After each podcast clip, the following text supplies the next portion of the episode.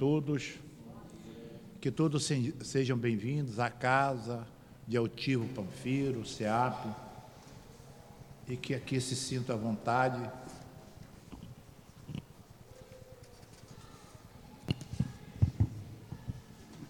Que aqui todos se sintam à vontade, elevando seus pensamentos aos nossos protetores, para que nós possamos, através desse silêncio, das informações que nós receberemos, através da palestra do nosso querido irmão Raimundo, nós introspectarmos essas orientações dentro de nós e começar a trabalhar nos nossos pensamentos.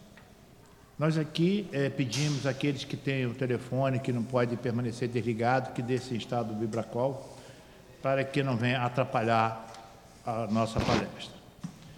É, todos aqueles também que quiserem atendimento fraterno, é só permanecer nos seus lugares, que no final da palestra, um médium de inteira confiança da casa, totalmente responsável, comparecerá junto à pessoa para que faça esse atendimento, dando a orientação necessária.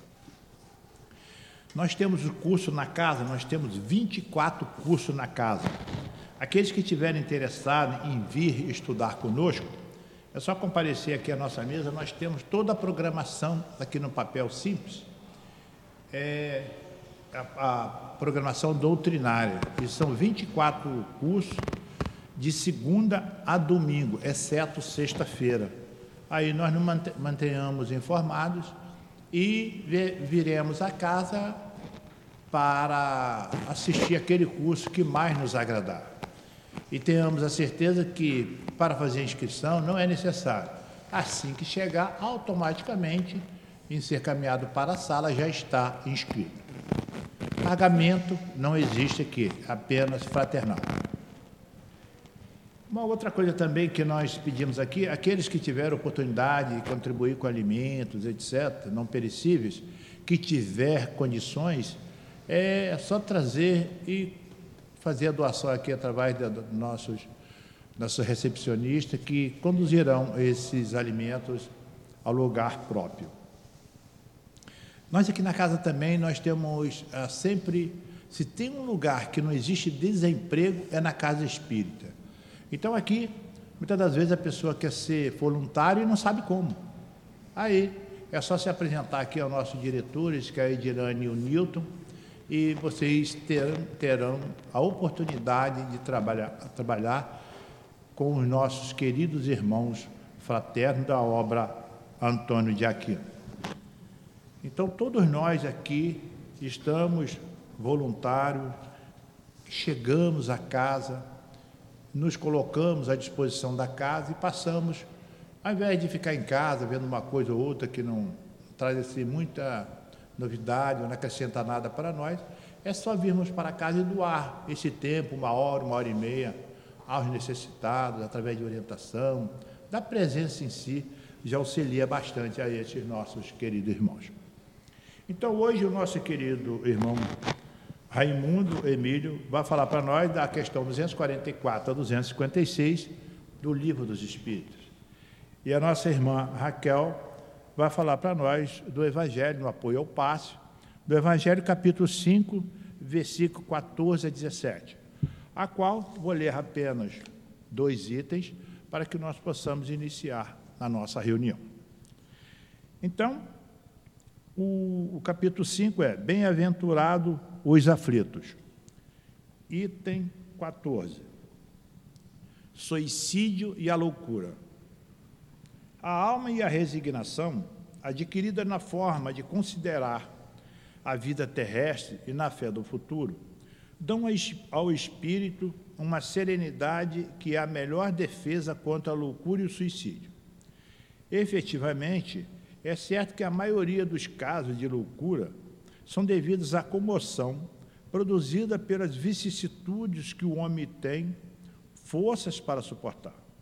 Portanto, se ele, pela maneira com que o Espiritismo faz encarar as coisas deste mundo, recebe com indiferença, até mesmo com alegria, os reveses e as decepções que o deixariam desesperado em outras circunstâncias. É evidente que essa força, obtida pela compreensão, que o Espiritismo lhe dá e que o coloca acima desses acontecimentos. Preserva sua razão dos abalos que poderiam perturbá-la.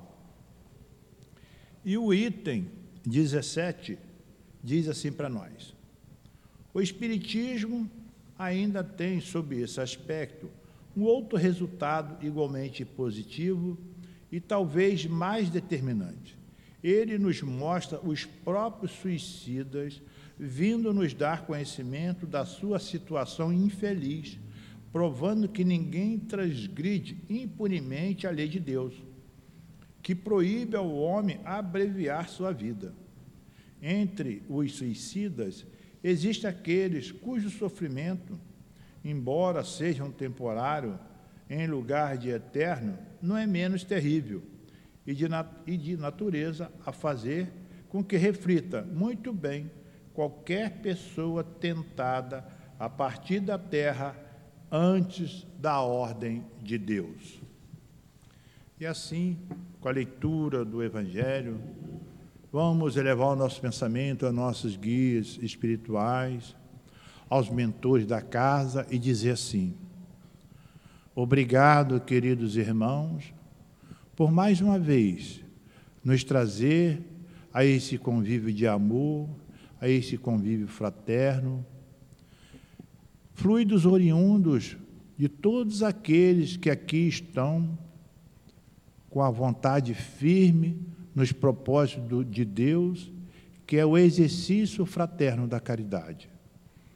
E assim, pedimos aos benfeitores da casa, o fortalecimento a nosso querido irmão Raimundo, para que ele possa dar, trazer para nós os seus conhecimentos, da sua pesquisa a respeito do tema de hoje. E assim pedimos aos mentores da casa que nos envolva, nos oriente, desse silêncio que todos nós estamos conosco mesmo, que automaticamente também já estamos sendo atendidos por esses benfeitores da casa. E assim, em nome de Jesus, em nome de Deus, nosso Pai, pedimos a permissão para darmos por iniciado o início da nossa reunião pública da manhã de hoje. Graças a Deus. Então, conforme nós dissemos, nós vamos ler apenas duas questões e passarmos para o nosso querido irmão. Vamos ler a questão 244, cujo tema é Percepções, Sensações e Sofrimento dos Espíritos. É a continuação da palestra de sábado passado.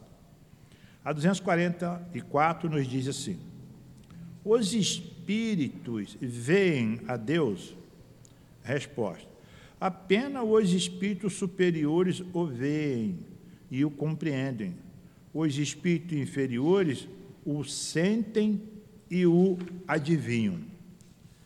E a 256 nos diz assim: Como então há espírito que se tem queixado de sofrer frio ou calor? Resposta: Lembrança do que haviam padecido durante a vida, algumas vezes tão penosa quanto a realidade. É frequentemente uma comparação através da qual, por falta de outra melhor, exprime a situação deles. Quando se lembra de seu corpo, experimenta uma espécie de impressão, tal como quando se tira um casaco e se acredita ainda usá-lo algum tempo depois. Assim, passamos a palavra ao nosso querido irmão e que nossos benfeitores da casa o envolvam, meu irmão. Muito obrigado. Então, queridas irmãs, queridos irmãos, bom dia. Desejamos sinceramente que a paz e nosso Mestre Senhor Jesus Cristo se faça nesse ambiente e em nossos corações. Embora sejamos redundantes, é sempre uma grande satisfação né, estarmos numa casa dessa, em que se baseia no binômio Jesus e Kardec para conduzir todas as suas atividades e que tem mentores tão conhecidos por nós, sabemos que quem recebe essa missão no mundo espiritual são sempre espíritos abnegados, trabalhadores e com muita qualidade, né? Mas temos um amigo que nós conhecemos pessoalmente, eles aqui que trabalham, muitos deles, né? o amigo altivo, né? E é sempre muito, uma grande honra estarmos aqui. Mas também sabemos que é uma grande responsabilidade, uma vez que essa é uma tarefa, né? A tarefa que nesse momento ela sempre foi importante no planeta, né? Mas nesse momento ela é ingente, ela é imprescindível, ela é necessária. Falarmos do Evangelho de Jesus da forma Rede Vivo, né? Toda a obra básica, ela nada mais é do que um corolário de informações trazidos no momento certo, no momento oportuno para a terra, por prepostos de Jesus, através de jovenzinhos médiums, né? E que contou com muitos trabalhadores. Kardec não foi o primeiro, até porque, pelo seu zelo, pela sua competência, ele não aceitou de imediato né, tratar desse assunto. Mas seus companheiros, seu Bodin, seu Carlotti e outros tantos lá, insistiram com ele, né, porque eles o tinham como mestre. Né? Um dia, é, senhor Carlotti combina com ele, o senhor precisa ir lá ver, professor. Ele falou, ah, enquanto vocês não me provarem que as mesas não têm, que a mesa não tem braço nem perna para falar, para se movimentar, isso é alguma coisa da área do magnetismo. E nós já estudamos o magnetismo cientificamente aqui porque era moda na Europa naquele momento, no mundo, no planeta, estudar o magnetismo. Então, o mundo desenvolvido, que era principalmente a Europa e a América do Norte, se estudava muito o magnetismo, essa questão do magnetismo. Né? E o codificador entendia dessa forma e realmente é o magnetismo. Né? Mas, num dado momento, né, passado algum tempo, isso foi em 1985. Né? Quando chega 1986, eles já tinham criado alguns métodos né, para que a mesa parasse de ser, de ser, mesa girante, ela passou a ser mesa escrevente, depois cestinha escrevente, etc, etc, numa sequência que daqui a pouco o lápis estava na mão do médium e as informações chegaram. Né? E, e aí sim, eles falaram, não adianta, não adianta ele levar para o professor qualquer coisa que não tenha substancialmente recurso, que a gente não vai convencê-lo. Aí Carlotil procura e fala: oh, agora o senhor tem que ir. Por quê? Porque a mesa não só pensa, como ela fala, responde, explica, etc, etc. Ainda assim ele ficou em dúvida. Ah, porque eram reuniões, né? Ele falou, aí eles falaram para ele: não, então o senhor vai nos acompanhar apenas na casa da Mandana em Plain Mason, é, numa reunião, para a gente conversar, para a gente bater papo. Ele, tudo bem, eu topo. e quando ele chegou lá, no meio daquelas é claro que isso tudo planejado, com o Espírito e verdade atuando, né? no momento em que Deus, nosso Pai, entornava no planeta essas informações, né? e o codificador, então, se encanta com aquilo, mas ainda não fica convencido, não. Ele está, ah, só vai na próxima reunião. Então, ele topa aí na casa do senhor Bodin, que tinha duas filhinhas, né? que são responsáveis por, por muitas das primeiras 500 questões da primeira edição do Livro dos Espíritos. Né? Que a segunda é mais de Hermance de Faux. Né? E aí, gente, acontece o seguinte: quando ele chega na primeira reunião, ele encontra lá Zéfiro incorporado numa das meninas, e Zéfiro fala para ele: Olha, nos conhecemos ó, de longas datas. Aí o codificador: É? Sim. O senhor era um sacerdote druida e era seu amigo, seu parceiro. O senhor se chamava Allan Kardec. Ele é mesmo, é coisa interessante. Foi por isso que mais tarde, né, ele um grande cientista social, com diversas obras né, de matemática, é, de diversas outras disciplinas, assinada por ele, Polite Leão Denis Arrivaio, quando ele começa a escrever né, as obras da codificação, ele, se codinome, ele coloca o seu codinome de Allan Kardec. Ele lembrou do que Zéfiro falou para ele, né? Zéfiro, na ocasião, logo depois, falou, daqui a pouco eu vou reencarnar, a gente não vai falar mais não. E Zéfiro foi. Acontece, minha gente, que quando Carlotti, Bodin e outros chegaram para Kardec, eles já tinham uma ruma de cadernos de perguntas e respostas, testadas, checadas, etc. Então, por quê? Porque sabiam que esse gênio da humanidade não aceitaria blá blá blá. Então eles levaram realmente tudo consubstanciado e ele começou, não só a partir daqueles cadernos, mas com as outras experimentações que ele fez, selecionar o que nós temos hoje. Por isso essa obra, que inicialmente ela tinha 500 questões, a primeira edição foi no dia 18 de abril de 1857. Veja bem, 55 ele negou, 56 ele foi ver, 57 já tinha a primeira obra saindo. Né? E logo depois, então, veio a segunda, a segunda parte, depois veio o livro dos médios, depois o Evangelho segundo o Espiritismo, o Céu, o Inferno e a Gênesis. A Gênesis, o, o próprio Espírito de Verdade determinou para ele que não editasse esse livro enquanto ele não determinasse, porque esperava que os outros quatro fizessem efeito para que a Gênesis fosse lançada. Tá? Por isso, essa ordem de leitura não é da doutrina, não é do meio espírita, é da doutrina espírita. Né? Você vai lá no livro dos médios, no capítulo 3 da primeira parte, o Espírito de Verdade coloca, aliás, é o Kardec, se você vai se, se você se interessa por mediunidade, se interessa por isso aqui, eu recomendo que primeiro você leia o que é Espiritismo, o livro dos Espíritos, a revista Espírita, para depois ler o livro dos Médios. Então, ele só não falou o céu e o inferno e a Gênesis, o Evangelho, porque ainda não tinham sido editados. Mas está implícito aí que essa ordem não é uma coisa, não é exigência. O Espiritismo não existe isso no Espiritismo. O Espiritismo não impõe nada, não proíbe, nem nada disso. Por isso que é imprescindível estudar, para que você não seja joguete de ninguém. O Espiritismo exclusivamente esclarece. Por quê? Porque ele é de tal maneira, por isso Kardec, aquele homem inteligentíssimo, o Espírito e Verdade, né, coordenando uma pleide de espírito, eles trazem para a Terra aquilo que nos toca razão. É a minha razão que me concede, não é porque alguém me determinou. Eu posso até fazer o jogo de alguém, etc, etc, por uma questão de política de boa vizinhança, mas não sou obrigado a nada. Eu sou simplesmente obrigado a saber que todos os meus pensamentos e atos eu sou responsável por ele. Mas e se eu ignorar isso? Eu vou fazer sem saber, por isso estudar. O conhecer nos dá essa, essa condição de podermos escolher o que vamos ler, o que vamos falar, o que vamos fazer, enfim, tomar as rédeas do nosso destino em nossa mão. Por isso é muito, é muito confortante, é muito reconfortante, é numa manhã de sábado, encontrar vocês na Casa Espírita para que a gente possa estudar algumas das questões da obra básica mais básica. Tá? Ele é escrito em quatro partes, o Livro dos Espíritos, Cada parte tem um livro de aprofundamento formando o Pentateuco kardeciano.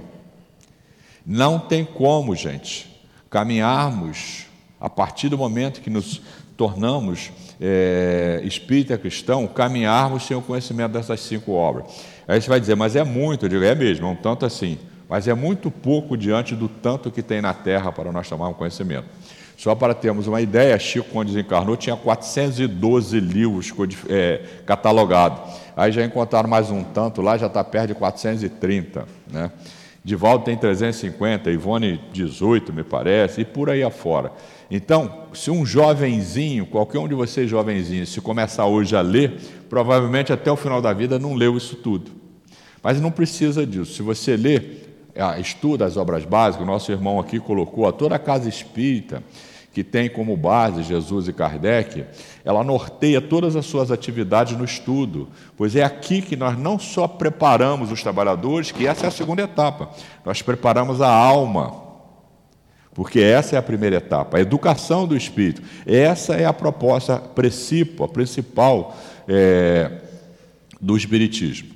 Vamos lá no capítulo 6 do Evangelho segundo o Espiritismo, onde o codificador é, vai no capítulo 14 de João, um dos capítulos mais ricos do Evangelho de João para nós espíritas. Tá? Vai lá que você vai ver que logo nas primeiras questões tem a questão das moradas. O versículo, capítulo 14, versículo 1 e 2, na casa de meu pai tem muitas moradas. Logo depois, aquele apóstolo que duvidou dele, Jesus está falando que vai, vai preparar, e fala, então me mostra o caminho. Jesus fala, ah, eu sou o caminho, a verdade e a vida. Que caminho é esse? O seu evangelho. Tá? Não é o aceitar Jesus, não. O aceitar Jesus é, antes de tudo, agregar em mim o que Jesus nos trouxe, para que eu possa vivenciar. E logo depois, né, um outro apóstolo, aí já é Felipe. Felipe pergunta, Senhor, então mostra-nos Deus e basta. Ele fala, ah, Felipe, estou convosco há tanto tempo e você não me conhece? Quem vê o que eu faço, vê a Deus. Ele não quis, em hipótese alguma, dizer que ele era igual a Deus, não. Ele quis dizer o seguinte: que nós podemos progredir de tal maneira que chegamos a anjos e somos copartícipe num nível muito elevado da obra de Deus, porque em qualquer momento nós somos copartícipe da obra de Deus. Motivo pelo qual, quando nós nos estudamos, nos preparamos, nos tornamos melhores copartícipes da obra de Jesus. Nesse momento, então, em que nós estamos vivendo esse processo de depuração do nosso planeta, né, da passagem, nós estamos fazendo o Enem né, é, para o planeta de regeneração, é muito imprescindível, gente, conhecermos isso. Por quê? Mas é o conhecer, não, gente. É o vivenciar, claro. Mas como vivenciar se eu não conheço? É bom conhecer para despertar a nossa razão, para nos mover para esses passos que nós vamos dando em direção ao nosso interior, a nós mesmos. Lembram da questão 919 aqui desse livro, 919 e 919A, né? É, em que Santo Agostinho nos dá um método para essa tal reforma íntima que a gente tanto fala. O que é reforma íntima, gente? Reforma íntima é se educar, é se educar como espírito. Não tem nada de método extravagante, nada disso não, é se educar. E, e não é nem de Santo Agostinho, né? ele fala, faça como um. É, Kardec pergunta a ele como é que se faria para a gente fazer essa questão da reforma íntima, né? da nossa melhora. Ele fala, faça como um sábio da antiguidade, é, que diz, conheça-te a ti mesmo. E aí você vai ver esse sábio, esse sábio é Sócrates, que ainda não é ele o autor dessa expressão. Sócrates, né, o grande filósofo, é aquele que é, criou um divisor de águas na filosofia. A filosofia, até ele, né, os pré-socráticos, queriam explicar o mundo pelos astros e fizeram muita coisa. Né? Três séculos antes dele. Né? Mas quando ele chega, ele fica inculcado. Mas como é que eu vou explicar para as pessoas o mundo, a vida espiritual que Sócrates percebia claramente? Ele falava do anjo da guarda dele, pelos astros. Aí um dia ele passando na porta do templo de Delfos, ele olha, está lá, homem, conheça-te a ti mesmo. Ele fala, é isso que eu quero. E foi baseado nisso que ele mudou a filosofia. Ele criou a filosofia é socrática, né? que a partir daí todos caminharam para essa proposta né? de ver-te a ti mesmo. Conheça-te a ti mesmo, conheça seus potenciais, conheça seus defeitos, suas virtudes nascentes para que você possa, como fala Santo Agostinho na questão 919a, fazer como um comerciante, que todo dia, no final do dia, ele fecha suas contas, vê como é que foi seu dia, vê se tem alguma coisa para corrigir. É a mesma coisa para mim e para todo mundo. E Santo Agostinho fala: foi assim que eu me melhorei um pouquinho mais. E olha que ele já era um espírito missionário, né, o maior filósofo cristão que teve na Terra, né, um grande filósofo da Igreja Católica, né, um grande filósofo. Isso há muitos séculos. Não só ele, como a sua mãe também, né? que era uma grande alma que o protegia. Né? Mas vamos parar por aqui para a gente entrar nas nossas questões, porque é, não faz sentido nenhum continuarmos carregando esses livros debaixo do baixo e lendo-os. Precisamos estudá-los. Estudar é o quê? É tirar o conhecimento no nível que nos atende, porque eu não conheço o nível de nenhum dos senhores e tenho dificuldade até de conhecer o meu mas cada um tira aquilo que lhe serve, da forma que lhe serve, entendeu? E claro, e como nós já somos pessoas disciplinadas, dignas, etc., estamos numa instituição que tem seus, seus compromissos, os seus, as suas regras, e que nós nos enquadramos nisso para que possamos seguirmos juntos, trabalhando e estudando. Então, é, eu falei então no capítulo 14 deixei de falar que mais à frente o codificador tirou o versículo 15, 16, 17 e 26 é, do capítulo 14. Eu vou ficar só no 26 para que a gente possa perceber a importância da casa espírita, a importância da doutrina espírita. O Senhor fala: é, e o consolador que meu Pai enviará em meu nome vai ficar convosco para sempre. Ó. Já elimina o indivíduo, não é um indivíduo. Para sempre é uma forma de pensar, por exemplo. Né? E o que, que ele vai fazer? Ele vai ensinar tudo que eu não posso agora e fazê-los lembrar o que vos tenho dito. Aí está a função do Espiritismo. E se o Espiritismo não fizer isso, se a casa espírita não fizer isso, não é Espiritismo, gente. É qualquer outra coisa menos Espiritismo cristão. O Espiritismo, codificado por Kardec, tem essa função definida por Jesus. É ensinar tudo que ele não podia. O que, que ele não podia? Isso que nós vamos estudar aqui agora. É. Como é que é a sensação dos espíritos? Né? Nós estamos estudando o capítulo é, é, 6, A Vida no Mundo Espiritual, o subtítulo Mundos Transitórios. E logo depois nós vamos estudar a sensação dos espíritos, tá? que é a questão 257. Gente, é imprescindível que não façamos mais o que vimos fazendo há anos, carregando aquilo que nós chamamos, chamamos de é a Bíblia Sagrada. Tudo bem, é sagrada, mas você conseguiu ler e entender? porque até então, ser sagrado não tem nenhuma importância para mim se eu não ler e entender. Tá? Tem muita gente querendo nos impor é, as leis ordinárias de Moisés. Não que elas não fossem importantes, elas foram imprescindíveis há 3.300 anos. Mas foi outro dia, 3.300. Lembre-se que esse planeta, esse país em que eu me encontro, tem 521 anos. Tá? Então, é um sexto, né?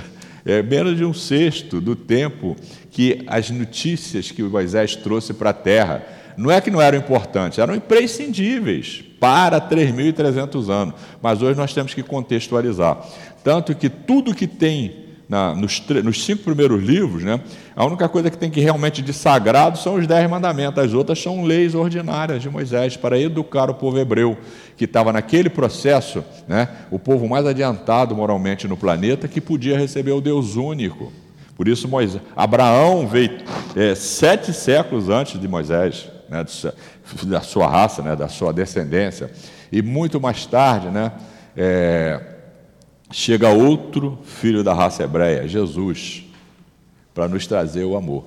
Então, quando nós começamos a colocar isso dentro do contexto, contexto alma imortal, dentro do contexto religião, deixamos de sermos críticos, porque éramos nós mesmos que estávamos lá nas outras religiões, e passamos a entender que esse é o grande momento para as nossas almas, o momento em que nós estamos percebendo isso, o momento em que nós podemos começar a entender que Jesus nos falou: gente, sois deuses, vocês podem desenvolver de tal maneira que vocês podem fazer tudo isso que eu faço e muito mais.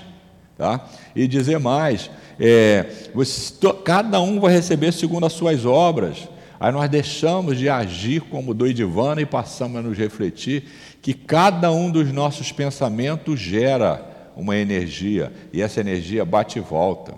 E nenhum dos nossos atos partem aleatoriamente, eles partem sempre do nosso pensamento. E a partir do momento que eu aprendo a controlar meus pensamentos, as minhas emoções, a controlar as minhas energias, meus desejos, a, reforma íntima.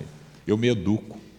Eu passo a me educar como alma. Não deixo de fazer nada do que eu faço até hoje, porque não, a maioria de nós aqui só chegamos no centro espírita porque nós já somos dignos. Mas eu passo a ver com mais clareza o que, que é a vida do espírito enquanto eu estou encarnado, que é o que me mostra tá, as consequências do meu pensamento, dos meus atos. Então vamos lá. A primeira questão nosso irmão já leu, mas só uma questão. 244. Nós vamos retroagir um pouquinho para fazer vocês lembrarem daquilo que vocês estudaram lá no início do livro. 244. Os espíritos vêm a Deus. Vamos lá. Vocês se lembram da questão 10? Eu normalmente eu gosto de falar de coma, eu vou ler para vocês. Questão 10 e questão 11, para que nós possamos entender isso. Tudo, tudo guarda proporcionalidade com a elevação do espírito, gente. Tudo. Então, o espírito primitivo que já fomos, o espírito mais ignorante que já fomos, ele tem um monte de ações que são em função daquele patamar em que ele se encontra. Na proporção que ele vai se desenvolvendo, ele vai mudando de patamar. É uma escada de espírito simples ignorante até anjo. Quem, qual degrau que nós estamos aqui? Eu não sei, não estamos distantes, não por estarmos exatamente, na, não, por sermos espíritos da terceira ordem, estarmos inclinados num planeta de provas e expiações, nós estamos bem próximos do outro. Mas eu não sei qual de nós aqui é o mais adiantado, eu não tenho como saber. Tá? Eu sei que todos nós já tomamos uma decisão, já conseguimos sair das nossas casas sábado de manhã para estudar o Evangelho. Se você tivesse a, vindo aqui para ver o Divaldo, um desses casos, uma para ver o Raimundo, é porque você realmente já tem é, qualidades da alma, entendeu? Então, gente, lembra da questão 10? Ele é assim: pode o homem compreender a natureza íntima de Deus? Isso me assustou quando eu li a primeira resposta. Não, falta-lhe para tanto um sentido. Eu fiquei tão frustrado, cara. Eu disse, meu Deus, então não posso. Aí quando você lê a 11, olha a 11.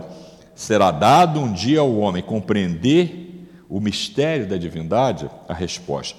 Quando seu espírito não mais estiver obscurecido pela matéria e pela sua perfeição, se houver aproximado de Deus, então o verá e o compreenderá. Então, gente, dá para a gente perceber isso? O que, que é ligado à matéria?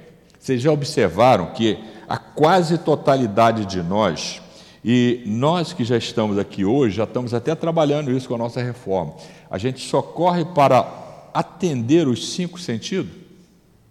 E os cinco sentidos é do corpo, é material. Enquanto vivermos assim, nasceremos num planeta material. Tá?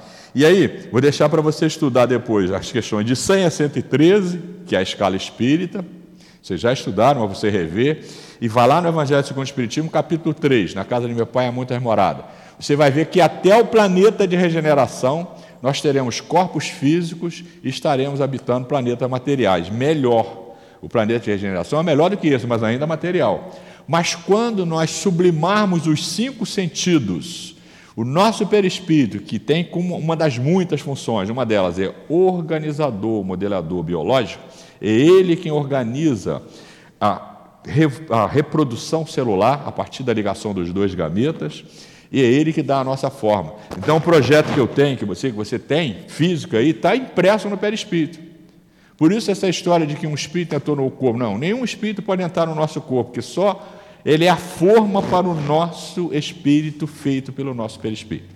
O que acontece, esse é assunto para outra, outra ocasião, um espírito consegue emparelhar com o nosso perispírito, influenciar o nosso espírito de tal maneira e que, se nós não tomarmos cuidado e o espírito for infeliz, ele nos dirige parece que ele tomou conta do nosso corpo, e não é. Ele tomou conta do nosso espírito, que é o único que atua no nosso corpo. Tá? É uma das coisas que a gente aprende. Por isso que o Kardec falou: ó, você vai estudar isso aqui, questão da mediunidade, é melhor você estudar os anteriores, senão aqui você vai ter dificuldade, entendeu? Porque daqui para frente a coisa começa a entrar nesse ramo aí né, da comunicação dos espíritos, que é uma das coisas que o Senhor não pôde nos ensinar. Porque quando ele foi falar para o doutor da lei, Nicodemos, que era necessário nascer de novo. Nicodemo levou um susto. Que isso, Senhor? Já sou velho. Eu vou entrar no ventre da minha mãe nascer. Que isso, Nicodemo? Não estou falando disso. Estou falando nascer do corpo e da alma. Nicodemo não entendeu. Bom, se você que é o doutor da lei não entende, eu não vou nem tentar com o Raimundo com essa turma aqui. Daqui a dois mil anos eu vou colocar eles lá no CEAP. Lá no CEAP eles vão estudar esse treco aí, vão entender. Por isso que nós estamos aqui hoje, gente. Porque há dois mil anos nós já estávamos na Terra, provavelmente, muitos de nós, e não entendemos. Olha, dois mil anos, hein? E não entendemos. Agora que nós estamos começando a, a, nos percebermos como espírito. E se você não se vê como espírito, você não consegue entender o Evangelho de Jesus, porque ele nunca tratou de coisa do corpo. Ele usou a linguagem da terra.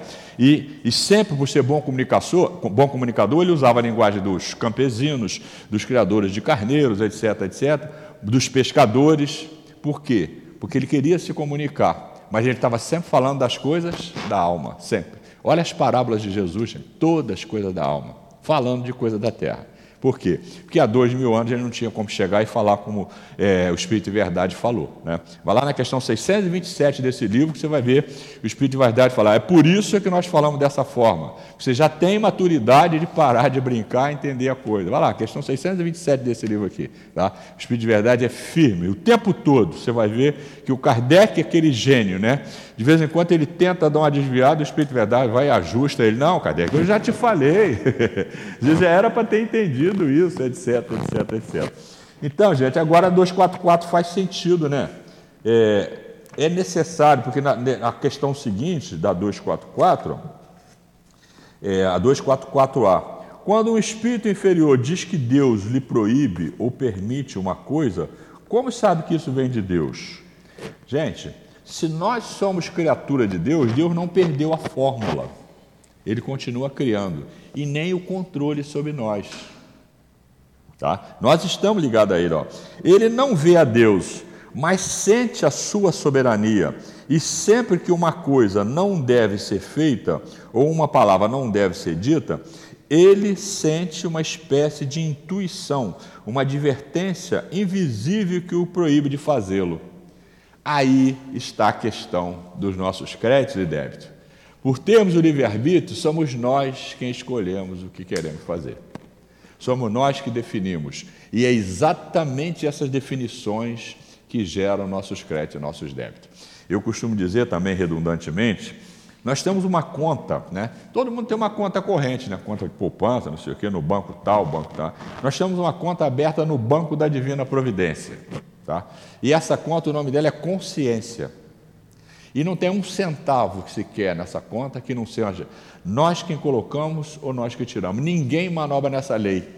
nessa conta, porque a lei de Deus, por ela ser, por tudo ser colocado ali pelo nosso livre-arbítrio, e Deus por ter nos dado o livre-arbítrio, ele respeita integralmente o nosso livre-arbítrio. Ele não permite que ninguém mexe nela. Então, por isso nós não temos juízes. Os nossos juízes são as nossas consciências. Ah, mas se eu errar, eu tenho juízo. Ah, isso é a lei da terra, tem. É bom você perceber isso, né? Eu costumo dizer o seguinte: tem duas coisas que só os loucos não cumprem são as leis da terra e a ciência. Se você não acredita na lei, ela vai acabar te enquadrando de alguma forma e vai dar ruim. E se você não acredita na ciência, você acaba se envenenando, etc, etc, etc. Essas duas não tem como você fugir. Se é assim na terra, e a lei de Deus? Que as leis da terra são cópia mal feita da lei de Deus, mas as leis da natureza não. Dá uma olhada né? É, na fotossíntese, por exemplo. Lei de Deus. Dá uma olhada na hematose, nessa troca gasosa que nós fazemos. Alguém está percebendo que está respirando? Agora, depois que eu falei, você pode perceber. Mas você nem percebe. E, no entanto, se você parar dois minutos de respirar, você começa a morrer. Em quatro minutos já morreu célula que você já pode nem andar mais, etc, etc, etc. Quatro minutos, gente, a gente morre. Lei de Deus. Tá? Então, todas as leis da natureza são leis de Deus e são perfeitas eternas e imutáveis como o próprio Criador. Não temos como mudá-la. É um outro absurdo. É que Deus me deu. Você já viu lá no, no para-choque do carro? Foi Deus que me deu. Tem uns que vê um carrinho tão quebradinho, de pô, você está tão sem crédito, hein, cara? Já que Deus te deu, por que você não pediu um BMW?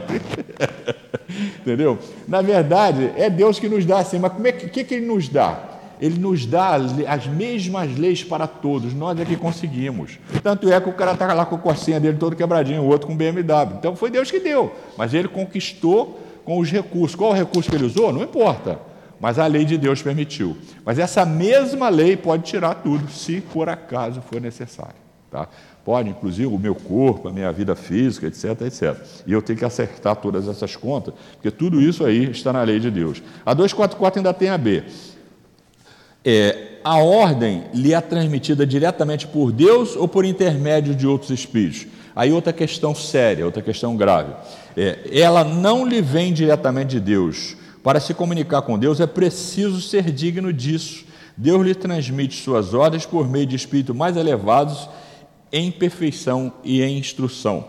Aí dá para a gente perceber um termo sobre Jesus, ó, o Filho unigênito do Pai. O que, que é esse unigênito aí? É o único filho anjo que Deus mandou para a terra.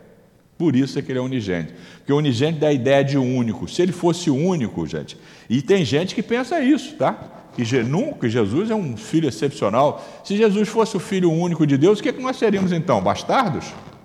Nós somos filhos do mesmo Deus, irmãos de Jesus. Só que Jesus já é anjo há bilhões de anos. Ele, como outros tantos, tem muito anjo no universo. Né? E todos nós chegaremos a anjo. E ele falou, e é verdade absoluta: eu trabalho porque meu pai continua trabalhando. O que, que nosso pai faz? Ele continua criando mundos, espíritos e etc, etc. Por isso que nunca vamos encontrar o fim do universo. onde é que ele vai enfiar o mundo? Em outro universo. Ele vai botando universo, universo, universo, e mundos, e mundos, e mundos. Nunca vai ter fim isso. Tá? E nem dá para a gente entender isso hoje. Ó. Nós não temos. Se você continuar lendo as primeiras questões 75 do Livro dos Espíritos, que é a primeira parte, tem ali pelo menos 18 vezes tipo de coisa assim, ó. A linguagem da Terra, você não tem inteligência para entender, na Terra não tem linguagem para explicar, etc, etc. Isso não nos deixa frustrados, muito pelo contrário, nos leva a nos reconhecermos como os espíritos necessitados de esclarecimento.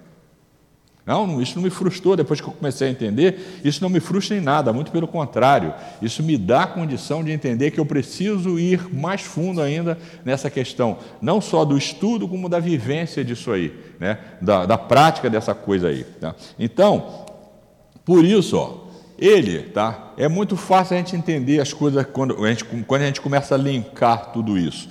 Vai lá no livro A Caminho da Luz. Emmanuel, através da iluminada mediunidade do Chico Xavier. Capítulo 1 e 2, os dois primeiros capítulos.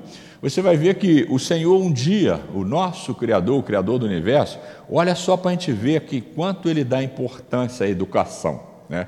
Segundo Emmanuel, ele chega um dia para um grupo de anjos, não diz quantos, e fala: Meus filhos, vocês estão vendo aquela nebulosa? É uma massa de matéria incandescente que faz uma espécie de uma eclipse dentro da nossa galáxia. Por isso que o nosso sistema solar faz isso. além do movimento de translação e rotação dos nossos planetas. Tá? Vocês estão vendo aquilo? Quero que vocês dividam ao meio. A metade vocês formam um Sol, que vai durar lá quantos bilhões vocês, engenheiros, vão calcular, e forma nove escolas. Ah, está lá, a caminho da luz, nove escolas. Então vai lá, do primeiro até Plutão, nove escolas. Nós estamos numa delas, numa dessas escolas. Né? E aí, nós podemos perfeitamente entender agora: esse unigênito é quem? É ele que recebe a ordem direta de Deus. Ele passa para quem para baixo? Eu não sei, gente, porque eu não conheço a hierarquia, mas eu imagino assim: um Francisco de Assis, um Vicente de Paulo, e vem descendo, aí chega no altivo, altivo para nós, para a turma aqui, até chegar nós. Por aí, é desse jeito. Por quê? Ah, mas é uma hierarquia imposta? Não. Ah, na lei de Deus não tem imposição, são aquisições morais. Tá? Você quer ver uma coisa fácil para a gente entender? É, qualquer um de nós que tem qualquer propriedade, aliás, os documentos cartoriais têm essa função, né? o casamento, a escritura da nossa, da nossa propriedade física, é o direito de sucessão. Tá? Porque quando você desencarna, tem que suceder. Vai fazer o quê? Não sei se vocês sabem, mas o centro espírita, tá? Há uns 15 anos por aí, nós tivemos que mudar os estatutos, porque surgiu uma lei nova que o centro espírita não, não tinha sucessor. Aí hoje, vai lá no seu estatuto, você vai ver, a lei obriga a ter, dizer, se por acaso o centro dissolver, quem será o dono disso aqui? Entendeu? Tem que ter esse item no nosso estatuto. Então, que tem uma lei nova, eu não me lembro o nome da lei, tá? mas eu me lembro que na época a gente teve que fazer isso lá no nosso centro. É, é, fazer uma, uma reestruturação e corrigir o estatuto. Né? E para corrigir o estatuto é um negócio complicado, porque normalmente você tem que ter mais de dois terços do, dos votos, não sei o quê, é um negócio complicado. Então, só para vocês terem uma ideia. Então, quando os nossos pais desencarnam, quando nós desencarnamos, nós, os filhos, ou os filhos que nós tivermos, por escritura, por documento, eles são herdeiros dos nossos bens. Mas nós não somos filhos de Deus, por que, eu não quero? Eu quero morar em Saturno, que eu já sei que é planeta é, é, é regenerado. Por que, que eu não vou para lá? Porque não é por escritura. É de meu pai, eu sou herdeiro de meu pai. Mas ele fala: filho, é seu sim, mas você tem que conquistar por moralidade a intelectualidade. Eu não faço isso por decreto. Percebe? Percebe agora essa questão da reforma íntima, essa questão do nosso caminhar, do pegar a gélia do destino em nossas mãos? É exatamente assim mesmo, mas dentro das justas e sagradas leis de Deus nosso Pai. E não tem canetada, não tem crachá, não tem nada disso não. É só com a minha consciência, só com a minha consciência. Ah, um dia ele vai chegar, sentar no seu trono, olha quanta alegoria e quanta gente acredita em alegoria. E vai separar os bons dos maus e vai dar a cada um segundo as suas obras. E aí eu deixo de acreditar em historinha e blá blá blá e passo a, a ver com toda clareza a questão da minha responsabilidade comigo mesmo. Né? E isso foi uma das coisas que mais me interessou no Espiritismo. 245. A vida dos espíritos é circunscrita como a dos. A, é, a visão dos espíritos é circunscrita como a dos seres corpóreos. Não, gente, não só a visão, como todos os sentidos. E aí tem uma questão. Se tem alguém aqui que é médio, que é evidente, sabe disso. É, tem um médio, gente, tem um tipo de médio que ele tem medo de espírito, que tem pavor, que ele não quer ver, não sei o quê. Ele bota o travesseiro na cara, apaga a luz, bota a cara na parede e continua vendo. Por quê? Porque o médio não vê com o olho físico, ele vê pelo corpo todo. Ele se desdobra e vê com o corpo todo. Pode fazer isso, pode botar o que você botar, porque o espírito atravessa qualquer material, inclusive o fogo. Tá? Jesus, é, Emmanuel também está lá no livro Caminho da Luz. Né? Jesus, quando faz reunião aqui, não é frequente não. Ele e esses irmãos dele que recebeu de Deus, sabe onde ele se reúne, gente? Sentado no sol, lá dentro do sol. Sem ar refrigerado, sem nada. Por quê? Porque o espírito é de uma tessitura tal que nada o atinge, nada o destrói. Tá? Então, meus amigos, essa é uma questão muito, muito, muito simples de a gente entender, porque também, tá? por isso a questão 257 aqui no final, toda vez que o assunto no livro do Espírito é muito relevante, o codificador ele não faz uma questão, ele faz uma dissertação. É o caso da 222, qual é o assunto mais importante que tem na, reencarna, na, na, na, na doutrina espírita? A reencarnação. A 222 está depois de, de, do capítulo 4 e o capítulo 5 é a 222. Tá? Que ele vai e fecha com uma dissertação de diversas páginas. A sensação dos espíritos também é uma coisa muito relevante. A 257 vai fechar esse capítulo aqui é, com uma dissertação assim, que vai ser no próximo estudo, no próximo sábado, que eu já vi que aqui vai por sequência, então no próximo sábado, quem estiver aqui vai falar da 257, e vocês vão estar aí. Mas não espera do sábado, não, lê logo a questão, porque ela é longa, para você aproveitar mais ainda, entendeu? O que vier aí. Então, gente, é, ela a visão, então, não, ela reside nele por inteiro, não só a visão, como todas as sensações. Aí entra mais uma coisa que é muito frequente a gente falar: ó, não se esqueça que o corpo é uma espécie de filtro, tá? ele é uma campânula que simplesmente envolve o nosso espírito e nos tira a possibilidade de ver no mundo dos espíritos, etc, etc. Quando nós estamos sem o corpo, a sensação é muito maior, muito maior. Lembre-se, então, tanta sensação para o bem como para o mal. Esse é um dos motivos que a gente não deve levar nenhum vício para o mundo dos espíritos. Porque se desencarnar com vício, dificilmente a gente consegue segurar a onda lá. Por isso é que os espíritos viciosos ficam na Terra para influenciar alguém, para vampirizar aquilo que ele vai fazer, porque ele não consegue viver sem o vício. Eu já fui viciado em cigarro, né? e graças a Deus tem 30 anos que eu parei. É, eu tinha 38 anos, não preciso dizer a idade, né? Tem 30 anos que eu parei. Então, é, você já imaginou, cara? É duro, é duro. O cara que tem um vício de cigarro, toma um cafezinho, cara, mas fica irresistível. Imagine quem morre viciado em cigarro. Vou parar por aí, porque tem outros vícios, né? Então, pensa nisso. O que, que está na nossa conta tá, de construir a nossa harmonia, a nossa paz, tanto aqui como ali logo na frente, quando nós entregarmos o corpo pó de onde veio. Dá para a gente entender isso hoje, né? Está lá na Gênesis mosaica, há 3.300 anos. Do pó vieste, do pó retornará. Se duvida, é só você pegar um pedaço da gente aqui e vai para o laboratório, disseca e vê qual é a sua composição. É a mesma que tem no solo.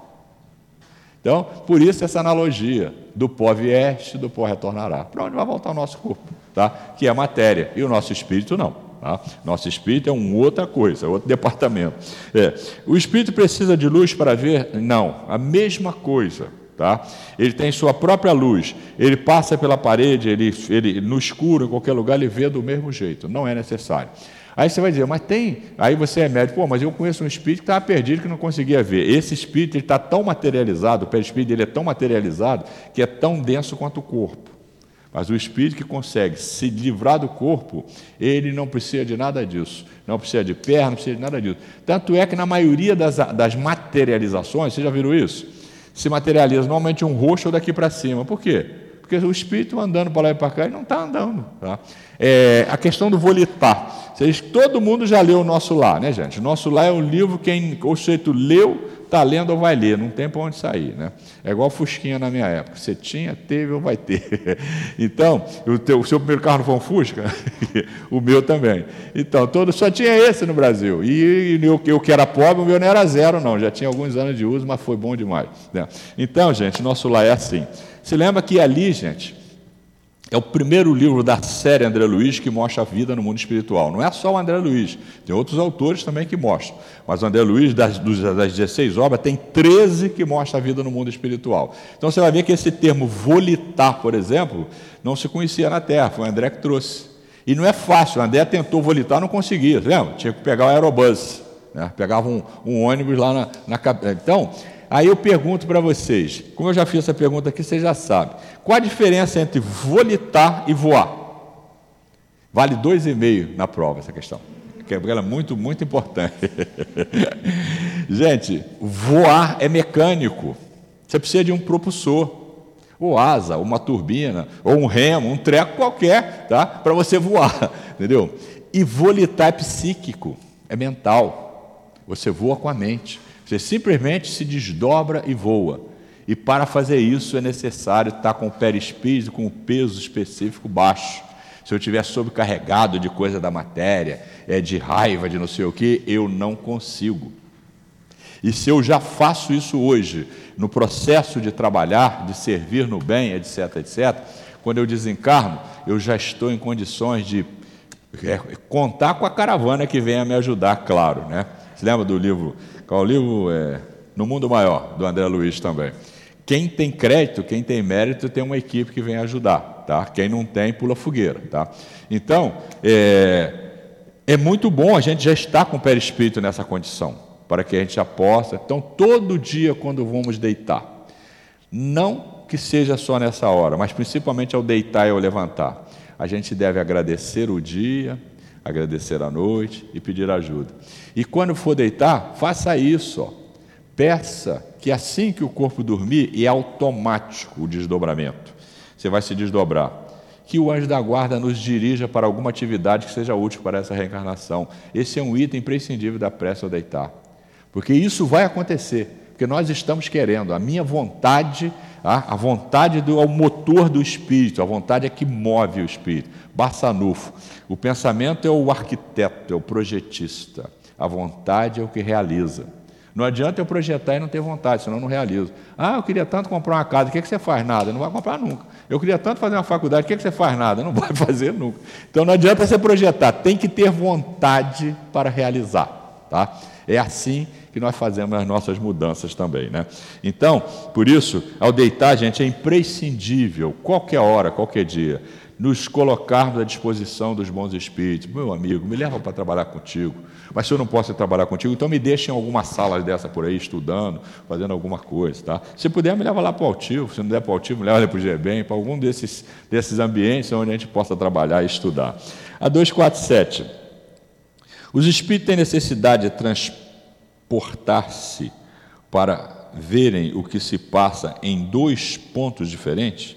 Podem, por exemplo, ver simultaneamente nos dois hemisférios do globo, eu posso ver lá na Europa e posso ver lá no Chile. Tá? Nós já podemos responder sem ler, né, gente? Tá? Nós vimos, você lembra que eu comecei falando, tudo guarda proporcionalidade com o adiantamento do espírito. Os espíritos da classe média, como nós, né, como diz André Luiz, que já temos algum adiantamento, nós viajamos com que velocidade? Vocês se lembram? Com a velocidade do pensamento. Então, se eu estou no mundo dos espíritos, eu pensei em Tóquio, estou em Tóquio. Pensei em Santiago do Chile, estou em Santiago do Chile. Então, vamos ver a resposta? É, como o espírito se transporta com a rapidez do pensamento, pode-se dizer que vem em toda parte ao mesmo tempo. Que negócio legal, hein? É muito melhor arrumar um jeito de baixar o peso específico do perispírito para ir para a colônia, porque na colônia é assim, no umbral não. No umbral é circunscrito. Entendeu? Umbral é sopa de tamanco, né, tia? Lá é madeira pura. então, gente, é uma coisa muito boa termos esse contentamento, sabermos que o nosso empenho, o nosso esforço vai nos trazer muita alegria, muita satisfação, muita coisa boa por aí, né? É, 248. O espírito é, vê as coisas tão distintamente como nós, gente, nós acabamos de dizer, ó, quando você tira o corpo, a sensação é muito maior, então vê muito melhor e muito mais distante. Então vamos ler. Mais distintamente, pois sua visão penetra o que não podeis penetrar, nada a obscurece. Falta de luz, parede, nada disso. Vê o espírito, vê do outro lado, ele vê do outro lado da montanha, não tem nenhum problema com isso, não.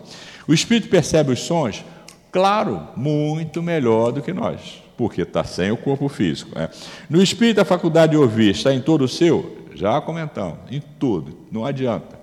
Todo o corpo do espírito é sensível a tudo que está circunscrito no nosso corpo físico. Eu só escuto pelo ouvido, só sinto o, o, o olfato pelo nariz, paladar pela boca, não. No espírito é ele todo. Tá? É, os espíritos são sensíveis à música Aí eu vou ler, gente. Por quê? Porque que música? Eu, por exemplo, eu ainda gosto de um pagode. Mas quem que escuta pagode, gente? É um espírito do meu nível. Olha o que, que ele fala. É, Referimos à sua música, que é ela comparada à música celeste. É essa harmonia que na, nada na terra vos, vos pode dar ideia. Uma está para a outra como o canto do selvagem para uma suave melodia. Gente, nós não temos esse referencial.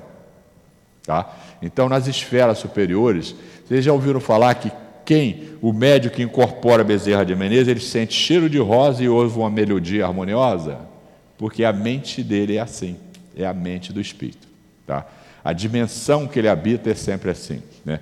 Então, gente, é óbvio que eles têm sim sensibilidade para tudo, mas num nível muito acima do nosso. Os espíritos são sensíveis às belezas da natureza, as belezas naturais dos globos são tão diferentes que estamos longe de as conhecer. Sim, os espíritos são sensíveis a essas belezas, mas variam essa beleza de um mundo para outro, né? Tem mundos que são muito lá na frente, né? Muito lá na frente em relação ao nosso. 254 os espíritos sentem fadiga e necessidade de repouso, como falamos, ó, se ele conseguiu desencarnar, você já viu a diferença entre morrer e desencarnar? Que o espírito acha, ah, não, o irmão desencarnou. Às vezes não, ficou pregado no corpo. Entendeu? Se ele consegue se livrar do corpo, gente, ó, é, ele não precisa, porque a fadiga é do corpo físico. O espírito não sente fadiga, não sente. Por isso que ele não precisa dormir. Ele atua 24 horas por dia, 365 dias por ano. Pode acontecer dele arrefecer os pensamentos, porque no mundo dos espíritos tudo é feito pela mente. Né? Quando um espírito diz que sofre, de que natureza é o seu sofrimento? Angústias morais que o torna mais dolorosamente que o sofrimento físico.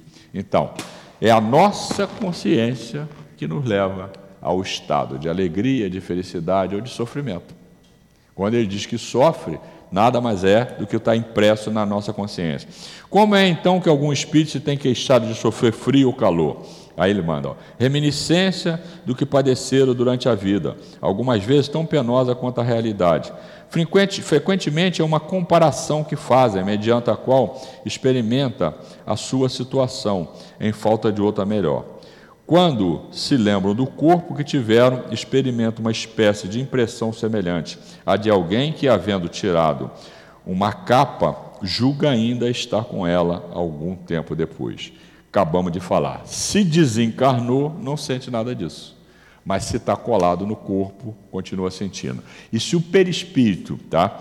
É claro, nós vamos ver outras tantas questões que falam sobre isso. E como eu disse para vocês, a 257 vai mostrar, ela tem o título de ensaio teórico sobre a sensação dos espíritos. Vai mostrar com clareza o Kardec dissecando isso aí. É claro que quem tem, quem só viveu no prazer, só viveu a vida física, só viveu do berço ao túmulo, não pensou na vida antes, nem agora e nem na vida depois como espírito, não adquiriu recurso, gente, para viver a vida espiritual. Vai desencarnar com o perispírito sobrecarregado é, de fluidos materiais e vai ter as mesmas sensações. Tá? Então, se essa é uma questão de fundo para nós, né, a importância do que passou nessas questões aí, é, trabalharmos em nós mesmos essa possibilidade que ainda enquanto estamos encarnados, ainda no corpo físico, vivermos como espírito, sem deixar de fazer nada do que nós fazemos, mas fazendo educadamente, tá? Muito obrigado pela atenção de vocês, pelas boas vibrações, muito obrigado à direção pela oportunidade e muita paz a todos. Em primeiro lugar, agradecemos nosso querido irmão, por Raimundo, por vir aqui dividir conosco o seu aprendizado, suas pesquisas, seus estudos uma coisa que mais gostoso é dentro da doutrina espírita, que a doutrina espírita não tem chefe, não tem ninguém que sabe mais que o outro, e sim constantemente nos dividindo os conhecimentos adquiridos através dos nossos estudos.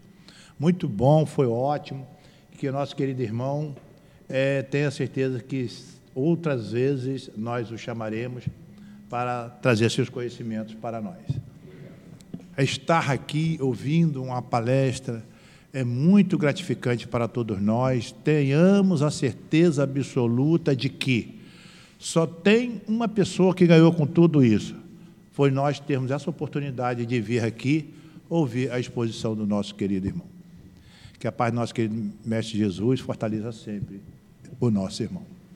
E agora nós vamos passar para o nosso segundo momento, que é a hora do passe onde nós pedimos aos nossos irmãos médios que se posicione diante de nossos queridos irmãos e que nossos irmãos já vão se preparando através das suas mentes prepara, é, ficando nesse silêncio, buscando o envolvimento dos espíritos da casa, porque nas nossas reuniões acontecem curas que facilita a cada um de nós no nosso dia a dia e no nosso convívio, tanto na sociedade quanto no nosso lar. Então, vamos fazer a nossa prece. Pedimos a Jesus, nosso querido irmão, o fortalecimento e envolvimento a cada um de nós, para que possamos nos manter envolvidos nesses fluidos curadores, advindo desses amigos e irmãos espirituais. Agradecemos esses irmãos por estarem sempre conosco, se fazendo presente, se fazendo útil, atendendo às nossas necessidades materiais e espirituais. Graças a Deus.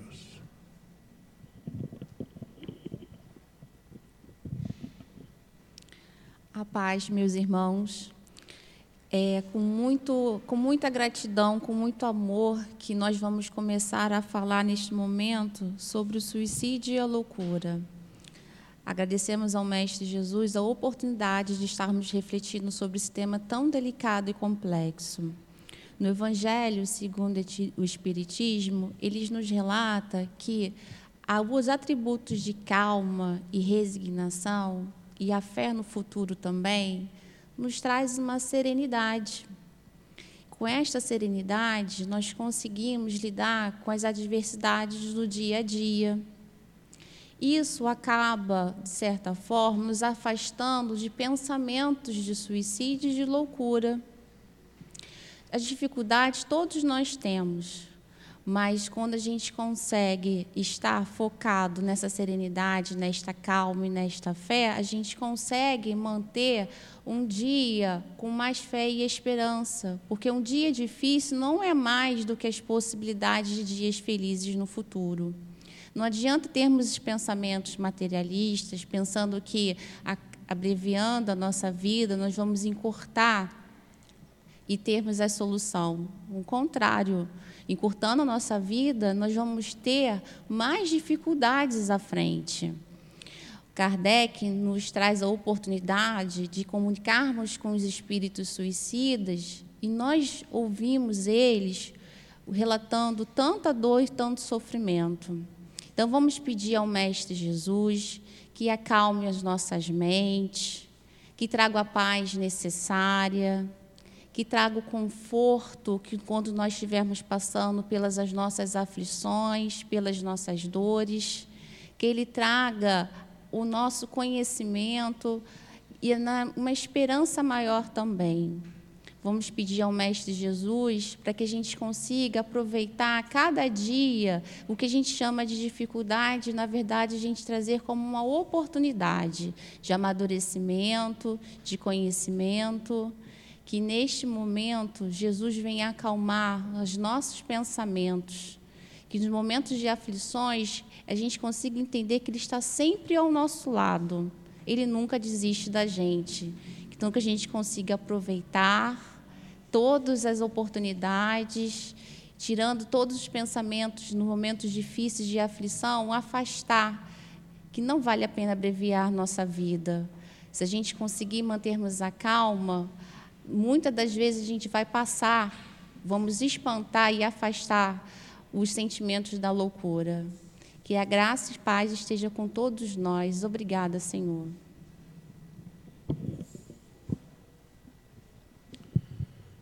Permanecendo nessa vibração advinda do passe, manter nossa mente elevada aos nossos mentores espirituais, agradecer a nossos amigos, nossos guias espirituais, ao nosso querido irmão maior Jesus, por nos fortalecer, permanecer junto a nós, para que nós possamos continuar a acender em nossa mente, em nossa memória, esse exemplo típico e único que esse nosso querido irmão maior trouxe para cada um de nós. E assim, querido Jesus, Pedimos que fortaleça esse exemplo em cada um de nós, para que nós possamos enxergar além da matéria e ver que a verdadeira vida espiritual é onde vós se encontra. Conforme o nosso querido irmão falou para nós, caminho e verdade e vida. Nos propomos, mas nos ajude a não sair da trilha correta. E assim, agradecidos estamos ao mentor da casa, em particular o nosso querido irmão Altivo Panfiro, patrono do SEAP, ao qual está continuadamente junto a nós, que ele sempre defendeu que foi a divulgação da doutrina espírita. Pedimos que envolva cada um de nós, para que nós possamos estar sempre no lugar correto, buscando o nosso aprendizado. E assim, em nome de Jesus, em nome de Deus, nosso Pai, pedimos a permissão para darmos para encerrada o nosso estudo da manhã de hoje e agradecemos por esse momento. Graças a Deus.